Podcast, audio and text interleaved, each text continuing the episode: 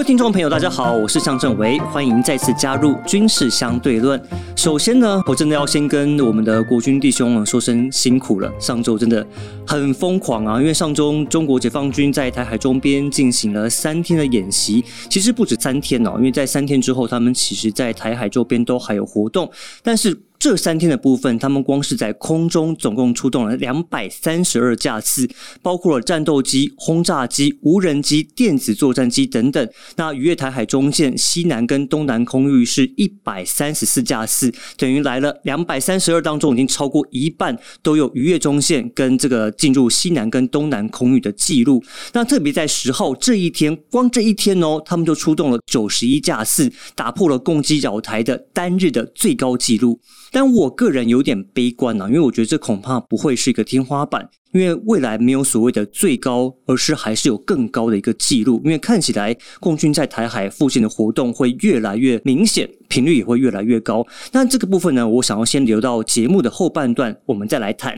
因为在这次比较紧张的这个气氛当中，有一个我称之为“案外案”，就是出现那个爆红的这个飞官的臂章。我想大家应该都知道了。但我还是先简单的讲一下，就是有一名这个金国号战机的飞官，他被拍到一张照片。那这个。照片里面发现呢，他的左手臂上面有一个臂章，诶，这臂章有意思哦，因为他绣了一个台湾黑熊暴击的一个图案，而且旁边还写了一行字，叫做 “scramble”，在这个空军来讲就叫紧急起飞的意思。这个图案呢，经过了曝光跟媒体报道之后爆红，红到缺货，红到连这个国际的媒体啊，包括 CNN 啊、BBC 啊都报道。所以，我们今天邀请的来宾就是这款臂章的设计者徐福佑先生，以及军事连线杂志总编辑刘学谦。先生，两位好，主持人及来宾大家好，主持人以及各位来宾大家好，好，非常荣幸能够请到你们来上我们的节目。那我想先请个徐大哥来跟我们听众朋友聊一下好了，就是你当初怎么会有设计这款臂章的构想？当初我其实我们一年多前就已经做这个东西，那起心动念是因为在门市在网络跟客人跟朋友互动的时候的一个灵感，那因为。那因为对岸陆陆续续的对我们做一些，不管是空中或是海上的一些侵扰，那我们就想说找一个台湾黑熊啊，台湾的代表动物来去跟对岸的一个代表动物来做一个互动，这样子。哇，所以你说一年前其实就有这个构想？哎，是的，是的。那做出来之后，其实就是慢慢的卖这样子，然后大家也都还蛮获好评的。那很多客人都会帮我们做宣传这样子。所以你当时从这个设计。到你的产出大概花了多久时间？是你这个灵感是很快就来了吗？还是哎有参考过其他的一些想法，然后才有设计出这个臂章？网络上其实就是也有看过一些图，那国外其实也有蛮多类似的一些互动的案例。一些背章、一些诙谐趣味的一个设计的案例，那其实这个东西，诶，国外啊，美军啊，他们都还蛮多的。人事跟客人的互动，他们也会有了解，有什么想法，也会提供给我们。那讨论之后，我们就做出了一个这样构想的一个图，草图、铅笔草图进电脑画，画完之后再请工厂打样，然后再卖，大概差不多是一个月以内。一个月哦，哇，其实蛮快的。对对对。我们主要的客人就是部队的客人，然后还有一些航空迷、军事迷。其实我因为你刚刚提到啊，因为这个臂章在大概一年前的时候就已经推出，那现在突然之间爆红，对，那你自己的心情是什么？我也是觉得蛮意外的，但是我觉得这个是对我们来讲，我们的背章其实日常就会有人，就是有。飞行员去做一个佩戴，不管是我们的或是其他同业的来讲，飞行员他们其实都有在偶尔会佩戴，比如说他会在衣服上或者在头盔戴上面，甚至他们会做日常的收藏都有。那突然借由媒体爆红，而且是。军媒来去做曝光，那其实是非常的意外。的确是，所以你这样听说你到现在都还在忙着出货，是不是？呃，现在是没有货可以出了，全部卖完了。那接下来要等要等多久？这个背章对我们来讲是细水长流、常态型的一个文创商品。那它也没有时效性，它是属于一种激励士气。就是我就是觉得看这个东西，我要喜欢，对它有一个认同感，对我的国家有认同感。那这个东西是没有时效性、细水长流的东西。OK，对，所以我们平常备的量不会那么多，最快也要到月底了。OK，所以这次的量大概有多少？哇，还蛮多的哎，这个我们现在短时间都没办法去消化这个数字。OK，没关系。我另外也想请教，因为军事连线就是我们刘大哥，其实你们也是这个臂章后面的推手，所以我想问看学姐你们自己怎么看这个爆红的这个状态？这一款臂章，说我这合作的推手，我算十人压会了。对，如果没有徐大哥的那个精彩的设计，我也没有这样子的机会可以来畅谈这个题目。我个人认为说，这个背章它其实这一次爆红的现象，是因为我们其实，在新闻媒体已经有很长一段时间都在报道中共的军舰、军机在台湾海海周围进行这个活动，或者说我们叫侵扰。那其实我们在军事上面来讲，能够对应的真的不多，除了监控它之外。大概也就只能够透过舆论，希望国际社会能够多一点关注跟压力。那在这个备章推出的时候呢，我觉得它其实是回应的国人，甚至于是部队的一个心情跟期许。因为在这么多年这样子高压的战备执勤的情况之下，他们还要在做日常的训练任务、保养任务，对。所以这个备章，我们这边也有很多军方的单位，他们希望能够来采购跟收藏。嗯，所以我觉得备章的文化中，这个是一个很里程碑的事情。因为我会认为说，在真正的战争爆发之前，这样子的这个软实力的呈现，嗯等于是我们现在流行叫做认知作战来说，都是非常重要的。对，的确是。所以我这边想再请教徐大哥哦，就是所以你们平常设计臂章的时候，你们是本来就会主动去跟部队合作，就是为了部队设计吗？还是你们是在民前先设计之后，然后再受到比如说可能部队弟兄的青睐，然后来跟你们征求这个臂章？啊，其实这个要分分两个层面来讲，像这一次的这一款背章是我们自己设计的，那军方也是透过客人的私人身份来去跟我们做采购，嗯哼那也有一般的航空迷、军事迷。那这个是他们自己去做一个运用跟佩戴，这个我们不会去做干涉。嗯哼。那再来就是军方的话，我们偶尔会配合，就是他们演训的部分，去帮他们做设计、演习的备章或是训练的备章。那这个部分是也有占一部分。哦，所以他们也会主动来跟你们征求一些设计，或是跟你们要一些就是部队公发的备章就对了。也有，但是现在就是有一些飞行员，他们很多才多艺，他们自己会画草图。哦，然后给你们打版吗？对对对，就是讨论说我要我要画什么，我要有翅膀，然后国旗放哪里，类似一些概念，他们内部讨论过之后有铅笔稿，我们再帮他去做一个完稿啊，再做一个调整，这样。哦，这个也有，因为我印象中不止这一款，就是我还有一个蛮印象深刻的一个画面哦，是一个飞官打脸一个熊猫的臂章，然后上面写的几个英文字啊，叫 M D F K，这我就不不念出来了，我呃，听众朋友可以自己去看，可以自己去联想。Anyway，就是除了这款臂章之外，有没有哪一些让你觉得比较骄傲，然后比较觉得哎，真的是拿出来很骄傲，说哎，这是我们的国军，然后国军带着我臂章，让你觉得非常印象深刻的一些设计？印象比较深的设计，其实就是过去历年我们有一些演习，那部队的长官那请我们帮他做一些演习的背章的一个设计，还有生产，比如说像汉光演习。我们生产出来之后，在他们身上，然后借由军方的媒体这样曝光，这个是其实我们会觉得说，哎，我们我们的精神是跟他们结合在一起的，这个是对我们来讲会比较很骄傲，可以让人家去去值得阐述的一个一面。这样等于说汉光演习，你们也没有缺席的概念。啊，没有，其实其实很多很多地方我们都有做配合这样啊，所以综合来讲，我也是想请两位都做一些说明啊。所以我们为什么要带这个臂章？那是臂章的功能跟意义，你们觉得它是什么？臂章的部分，其实它在不管是陆军、空军、海军，它都是一个文化，就是在军服上面做一个身份跟阶级还有任务的彰显。那尤其是空军还有海军，他们都是国际军种。那这个东西，空军有这个文化，借由背章来展现他们现在呈现什么任务或是什么的演习。那这个都是一个文化。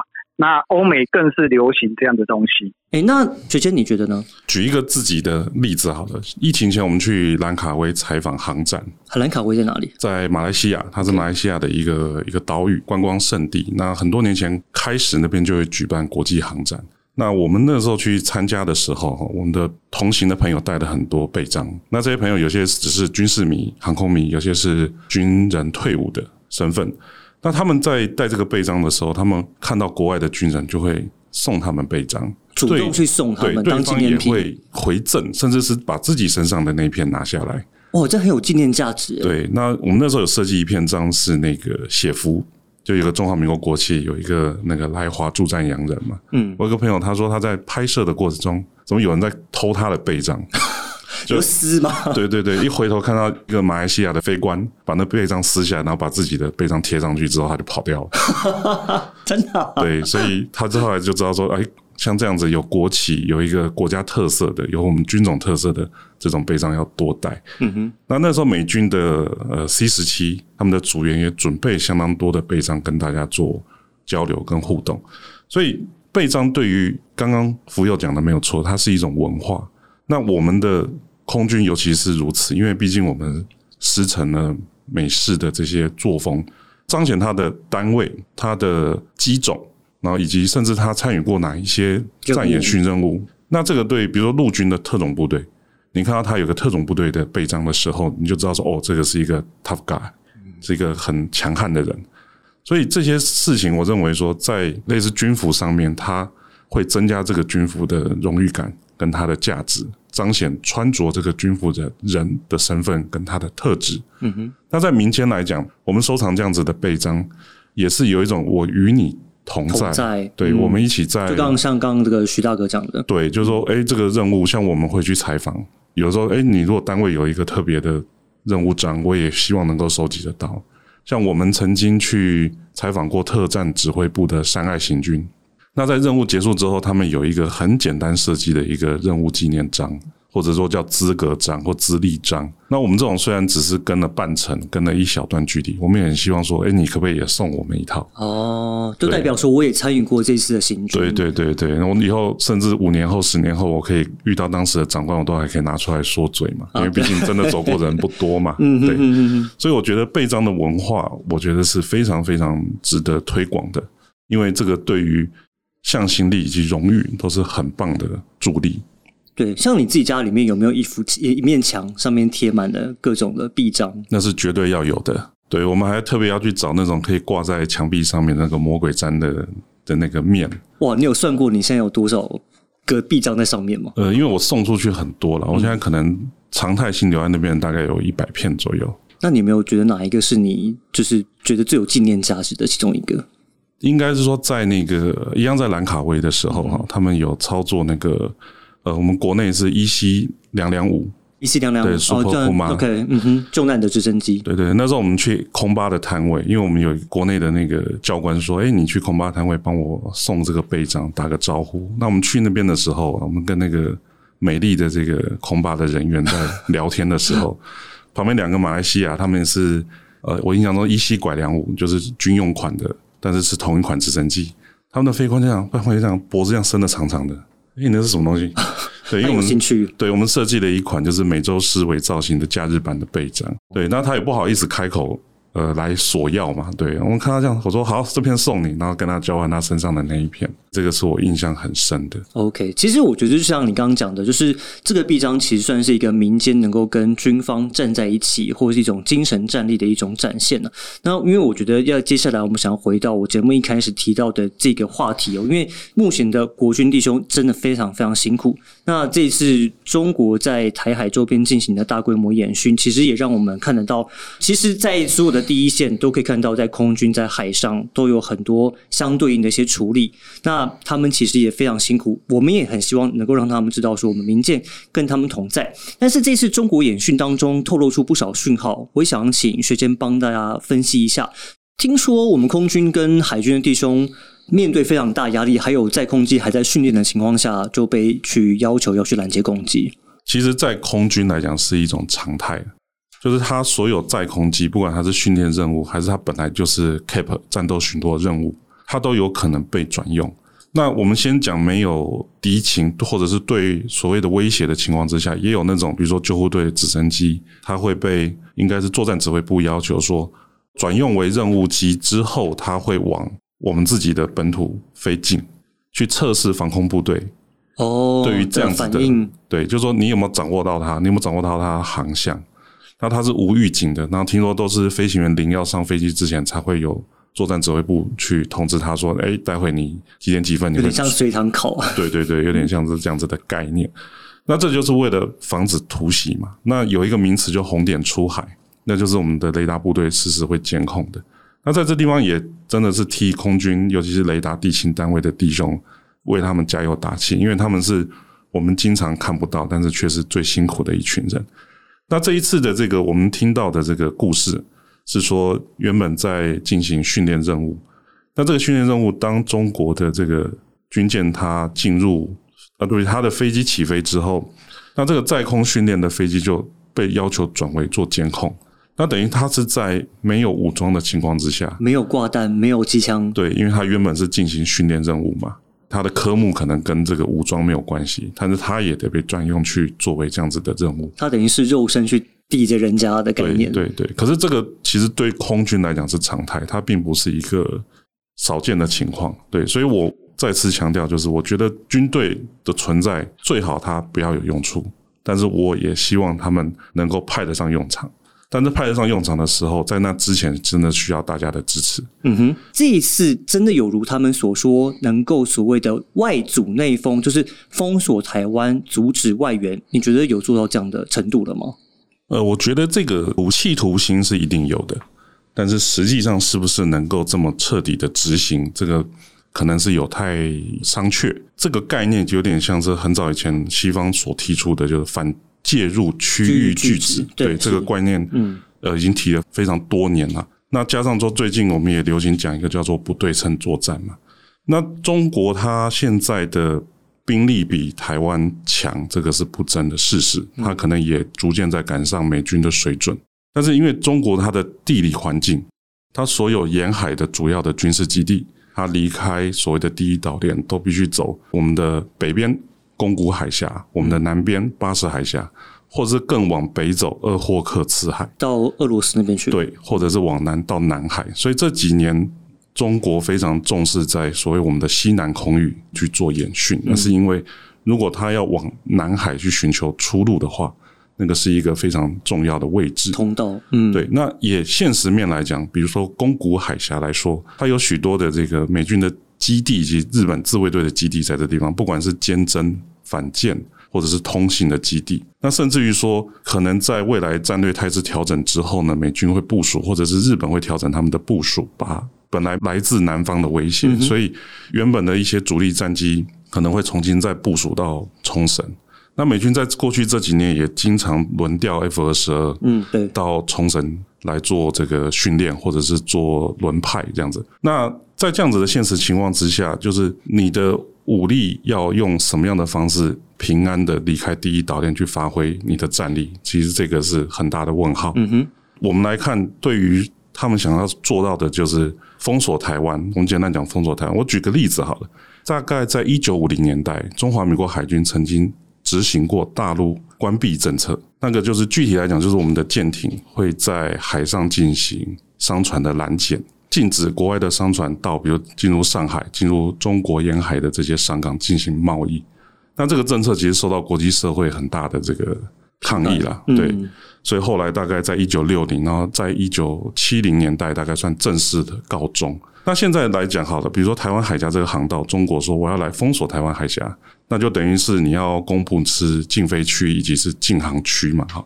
那你要它禁飞跟禁航，势必你就要兵力在台湾海峡。可是台湾海峡，我们所知道的，它是一个非常难让军舰在里面活动的一片海域。它比较浅，然后而且它的左右宽度最窄的地方只有一百多公里嘛。好，那等于说以台湾来讲，我们的岸基的反舰飞弹大概都可以够得到。所以如果今天我们宣布作战之后，那在台湾海峡里面是不太适合作战，所以它势必就是要在我刚才讲的宫古或者是。巴士海峡，或者是在台湾的，我们讲说现在的东部东面，嗯，对，那就回到我前面预设的第一个前提，就是他的战斗群如何通过这些地方到达大洋，而且面对台湾，也许我们东边是个威胁，那可是那它的东边会不会有威胁？嗯嗯，如果我们以传统的航空兵力来说，呃，美国自己已经有的航空母舰战斗群，这个我们就先不谈。近年，美国有一个概念，就是把原本的两栖突击登陆舰经过改装跟其他版的强化之后，让那个 F 三十五 B 垂直起降型的战斗机可以在上面操作。那这个也在应该在去年已经验证过了。那美国是这么做，那日本呢？也是一样。对，韩国呢？嗯，对。可是受限于政治上面的这个问题，我们不能说他开战一定会支援台湾，可是也由于是政治跟经济的问题，当你封锁了台湾海峡跟台湾的周边，这些原本经过台湾海峡航道往北走的这些，不管是能源还是商品的这些货船，或者是要南下的货船，它是不是可以接受绕入所带来的这个经济损失？那我们以乌克兰做例子嘛，可能欧洲的这个谷物的物价就会波动。好，能源的物价也会波动等等的。那这个对于中国来讲是它的国家利益，但是对于美国、韩国、日本来讲，未必就不是它的国家利益。对，没错。所以我认为说这个是一个愿景，但是实际上是不是能够这样子做得到，也是一个问号。就是所谓它的军事演习跟实际上开战后的作为，应该是完全不一样的 scenario。呃，应该说演习本来就是为了作战做准备。嗯，对我去预测情况，我来看看国际会有什么样子的反应等等的。所以，像现在很多人说：“哎，我们不要刺激中国，然后我们才能够确保台海的和平。”我个人是蛮反对的。嗯，其实就好像二战初期欧洲战场张伯伦的那个政策一样嘛。对，那他换来了就是希特勒的扩张嘛。那最终还是没有。走向和平，而是走向战争。的确是因为其实这次还有个比较特别的一点呢，我也想请学先帮大家做个说明，就是呃，我们看到就是中国首艘的自制航舰山东号，它这次也突破了第一岛链，而且到台湾的东部海域去放飞这个舰载机歼十五。大家这次应该比较常会听到在讨论歼十五的这型飞机，因为它是航空母舰的舰载机。那很显然呢，我们大家都知道它的目标就是我们花莲的嘉山跟台东的制航基地，无论如何就是指。我们台湾的东面，我们过去一直是视这个地方为我们的后山，我们的后方比较安全的地方。看起来他们现在这个地方可能会变成歼十五的目标，但你觉得真的他们具备作战能力，而且真的能够攻击我们的东面了吗？呃，这个问题我想先从辽宁号开始谈。辽宁号是那个前身是瓦良格号嘛，然后它是前苏联在乌克兰制造的。对，那中国把它购入，经过改装之后，其实在这几年也算是显进它大国的这个威严呐，算是他们蛮代表的一个一艘舰艇。对，那这个零零二型，也就是山东舰，好，它基本上是构型跟瓦良格号几乎是一样的。对，那瓦良格号它。排水量大约是六万吨，它可以战斗机的话，它预计搭载应该是二十四架。那到了山东号，有一个说法是说，因为它是重新设计建造的，所以它的这个机库的空间经过调整，它舰岛好像也比较小。对，它可以载比较多的舰载机。那有一说是到三十六架，嗯哼，然后加上各型的这个辅助的直升机。那可是这个，我不能说这个航空兵力是没有它的战力的，它一定有它一定的实力在。可是航空母舰作战，它有一个很重要，就是预警机。嗯，那以目前来讲，它只有直升机型的预警机，对它在航程、航速以及滞空的时间上面都非常受到影响。所以它是不是能够所谓的产生战力？它一定有战力，但是它的战力是不是可以持续？像比如说前几天国防部公布的照片里面，呃，我们所监控的这个山东号，它随行的是一艘。油弹补给舰，嗯，那它是传统动力，好，它不像美美军是采用核动力，对，所以它的航行的过程中，它必须不断的做油料的补给。那歼十五的战斗机等于是俄罗斯的苏三十三型的中国的国产版，那他们这两型舰都是采取滑跳甲板起飞的方式，对，甚至不是弹射甲板。对，那重型战机在这上面来操作的时候，因为重型战机基本上体积也比较大。它起飞的时候可能只能够载弹，油料的会比较少。嗯哼，它起飞之后可能要空中加油机的配合，它才能够完成它的这个航程的准备。那这个东西就限制了它的运用，限制它在什么地方运用，因为你加油机要够得到，然后限制了你多少的弹起飞，然后做多少航程的任务。嗯哼，在这些条件都相对来讲有很多限制的情况之下，它要发挥战力是一个问号。那我们现在东部的这个花莲基地部署 F 十六 Block 二十这个构型的战机也陆续完成升级到 V 构型。我们未来在台东也会部署新购入的 Block 七十的这个 F 十六 V 的战机。那以目前来讲，空军的调整是让台东的制航基地固定部署一批第一线的战斗机，比如说 IDF 幻象两千等等的，让他们去。呃，也是有点像轮调训练的概念，哈，让他们去增强我们东部的防务。那以现在这样子的态势来看，就是你的战斗机毕竟还是得飞进航程内去攻击目标嘛。对。那我们是守势作战，所以我们没有必要去追求。在海军舰艇上面的进驻，但是有一个隐忧，就是我们的海军的主力舰艇的数量以及我们的舰龄确实是比较少，也比较老。那这也很常常被中国的这个网友攻击了，就是说我们都是一些老旧的船舰。那当然我们知道说，一条船它的寿期其实是相当久的，它的老旧并不代表它没有战力。对，没错，对它可能会有更熟悉的作战人员，发挥它更好的性能等等的。但是我们的这个建造计划，除了近年的潜舰，今年可能预计会下水之外，其他的我们的新型的巡防舰，其实一直都还悬而未决。嗯，那在这一次的这个封锁之中，他派多少船，我们有多少大船能够去顶着它？嗯，对，那还有一个持续性。他们这种对峙跟空中对峙，比空中对峙可能在几个小时就结束。对，那船舰对峙可能是几天，对，可能是几天这样子。那对第一个对船上人员的压力，可能也会是无形会增加的。对，所以这个东西我觉得是值得关注。其实我觉得你刚刚我们在这个节目开始录之前，你也提到一个，我觉得蛮值得拿出来讨论，就是说今天他既然敢来。那我们看得到，其实我们的飞弹其实也打得到。哦，对，这个其实也是一直是一个误区啦。就是说，呃，我们认为说它飞抵近对我们是一个很大的威胁，这是国人普遍的认知嘛。嗯。那我们也很怀疑，说实在话，就是说我们的国军是不是真的有能够有能力去抵挡？但是我必须这样讲，就是说，军方他不管是防空飞弹的部队，还是他们的这个反舰飞弹的。部队啊，甚至于陆军，他们都有战备任务的本质。当今天共军的基建出现的时候，它真的抵得很近的时候，我们的第一级是不是已经做好准备？但做好准备跟能够做第一级是两回事，两回事。对，因为还要统帅下令嘛。嗯，所以所有民主国家，我们在很多电影作品里面也会看到，就是这个僚机已经被锁定了，那身为主角到底要不要去救他？然后上级一定会命令他说他要克制，然后直到他的僚机被击落之后才如何才能去反应嘛？对，在很多国家来讲，那在道德上面来讲，有时候是需要用人命作为代价的。嗯，对，这点我也觉得说，当我们今天希望能够做一个实质的军事对抗的时候，我们是不是也做好心理准备？这件事情它会有所牺牲。嗯哼，那牺牲的是什么？觉得是需要大家一起思考的。嗯，其实我觉得像那天国防部他们有提到的部分呢，就是说他们觉得你今天不管是哪一条舰或是飞机敢出来，其实当然，就算比如说刚提到的山东号，既然他们敢出来。那我们就会视之为有作战能力，但是我们不会说它是很好或是不好。但是我们国防部、我们国军都会有相对应的方式来处理，包括了从空中兵力、海上兵力，还有我们的飞弹部队，其实都会有相对应的一些做法。那其实我们今天也非常谢谢我们学前总编辑还有我们徐老板来上我们节目。